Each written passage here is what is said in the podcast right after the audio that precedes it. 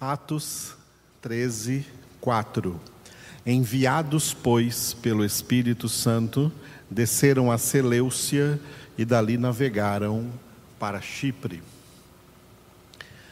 Tivemos aqui um, uma pequena queda de energia e retornando agora de onde nós estávamos, enviados pelo Espírito Santo.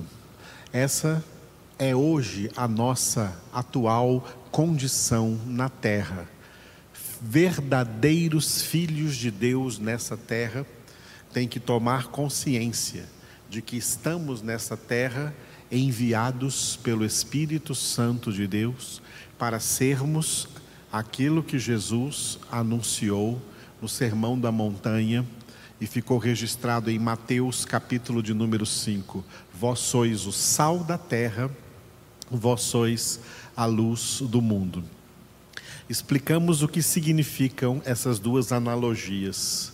O sal, porque o sal representa o tempero, o sabor. A humanidade sem Deus, sem tempero, sem sabor. A luz, porque a humanidade está nas trevas.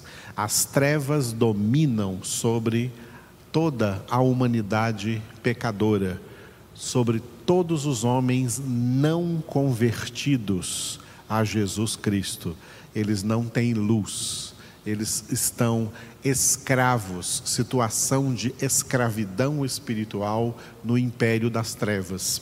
Como nós também estávamos, mas Deus operou em nós, conforme Paulo escreveu em Colossenses 1, 13 e 14 ele nos libertou do império das trevas e nos transportou para o reino do Filho do seu amor, no qual temos a redenção, a remissão dos pecados. E Paulo disse em Efésios capítulo 5, versículo 8: Outrora éreis trevas, mas agora sois luz no Senhor. Andai como filhos da luz, vivei como filhos da luz.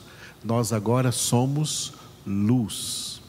Paulo também escreveu em Filipenses, capítulo 2, do versículo 15 para o versículo 16, passando ali de um versículo para o outro, que nós agora somos, nós filhos de Deus, somos como luzeiros no meio deste mundo de trevas, preservando a palavra da vida. A palavra é a luz, porque a palavra é Jesus. Jesus que disse em Mateus 5: Vós sois a luz do mundo ele disse também em João capítulo 8, versículo 12: Eu sou a luz do mundo. Quem me segue não andará nas trevas, mas terá a luz da vida. Jesus é a luz, porque Jesus é a palavra. A palavra que o salmista escreveu no Salmo 119, versículo 105 Lâmpada para os meus passos é a tua palavra, luz para o meu caminho. O povo que jaz nas trevas, eles não têm luz, porque a palavra é a luz, eles não têm a palavra. Oséias 4, 1 e 2. No mundo não há amor, não há verdade e não há conhecimento de Deus, não há palavra, eles estão nas trevas. E essas trevas representam ignorância total, ignoram a palavra de Deus, ignoram a verdade, estão cegos na mentira. Por isso que o diabo domina sobre essa humanidade. Ele domina com a sua mentira. Ele é o pai da mentira. Deus é o pai da verdade. Jesus é a verdade. Eu sou o caminho e a verdade e a vida. Ninguém vem ao Pai senão por mim. Por isso, como eu estava dizendo anteriormente, os filhos de Deus são enviados pelo Espírito Santo ao mundo para demonstrar que nós somos a antítese do mundo. Somos o oposto, o contrário de tudo o que há no mundo, porque não estamos mais nas trevas, estamos na luz e somos luz neste mundo. Ainda dentro deste significado que envolve a nossa missão, fomos enviados pelo Espírito Santo ao mundo na missão de ser sal da terra e luz do mundo. Hoje tem uma palavra do dia, uma palavra moderna que se usa hoje em dia por aí e que muita gente está por aí é, com esse título referente a essa palavra que eu vou dizer, né, de ser influenciadores, influencer em inglês, influencer aí na internet ou no YouTube, ser pessoas que estão influenciando outras pessoas. Olha, e quantas influências terríveis existem por aí, todas envolvendo trevas. Quando Jesus disse que nós somos o sal da terra e a luz do mundo, ele estava dizendo, de maneira metafórica, que os seus verdadeiros discípulos, os verdadeiros discípulos de Jesus, não são mais pessoas influenciadas pelo mundo. Ao contrário, são pessoas que influenciam o mundo para Cristo são influenciadores do mundo para Cristo. É lamentável ver como existem tantos crentes influenciados pelo mundo e por isso amando as coisas do mundo, seguindo as coisas do mundo, idolatrando as coisas do mundo, tendo prazer nas coisas do mundo. Esses crentes estão sem sal, sem luz para nada prestam.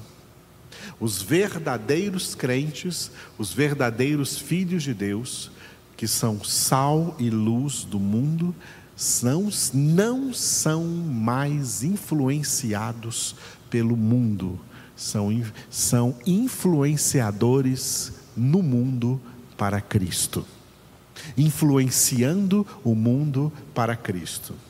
E por isso, o sal por exemplo, se você colocar um pouco de sal na sua mão e passar no seu braço, nesse gesto que eu estou fazendo aqui, se nesse braço, tá, que foi aqui ungido com sal, tiver alguma feridinha, por menor que ela seja, o sal vai detectar, você vai sentir a dor, o ar arder ali no lugar.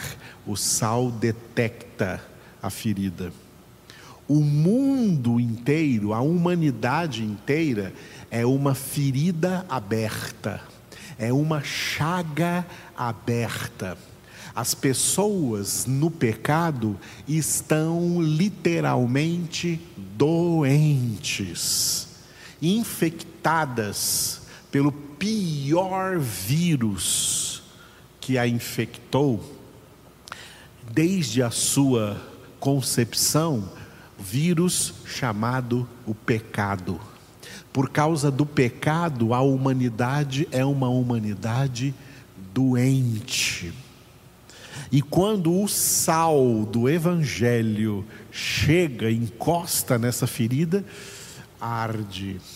E é por isso que a primeira reação dos ímpios, quando alguém lhes prega o Evangelho, é de rejeição, é de não querer, porque isso dói neles, isso os confronta, isso mostra, a palavra de Deus mostra o seu pecado, denuncia o seu pecado, mostra a sua ferida.